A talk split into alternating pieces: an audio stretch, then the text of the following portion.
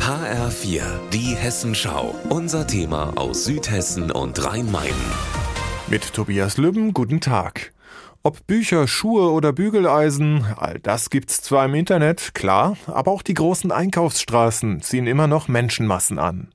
Allen voran die Frankfurter Zeil, Hessens Shoppingmeile Nummer 1. Fußgängerzone ist die Zeil seit jetzt genau 50 Jahren. Ernst Gerhard war damals Teil der Stadtregierung und erinnert sich, was die Zeil für eine Attraktion war. Das war ein Tagesunternehmen. Das war für die Familie war das was Besonderes. Wir gehen in die Stadt und kaufen ein. Glücklich shoppen ohne Autos. Der CDU-Politiker trug die Entscheidung mit.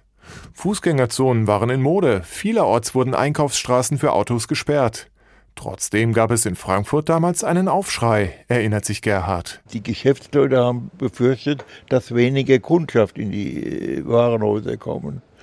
Es ist aber nicht eingetreten. Die Zeil ist die nominierende Straße in, in Frankfurt geblieben. Heute rüttelt niemand mehr an der Fußgängerzone. Viele fordern sogar eine komplett autofreie Innenstadt. So weit würde Gerhard aber nicht gehen. Die Autos gehören so zum äh, Leben einer Großstadt wie die Radfahrer und alle anderen Verkehrsteilnehmer auch. Gerhard ist jetzt 101 Jahre alt und meidet den Trubel der City mittlerweile.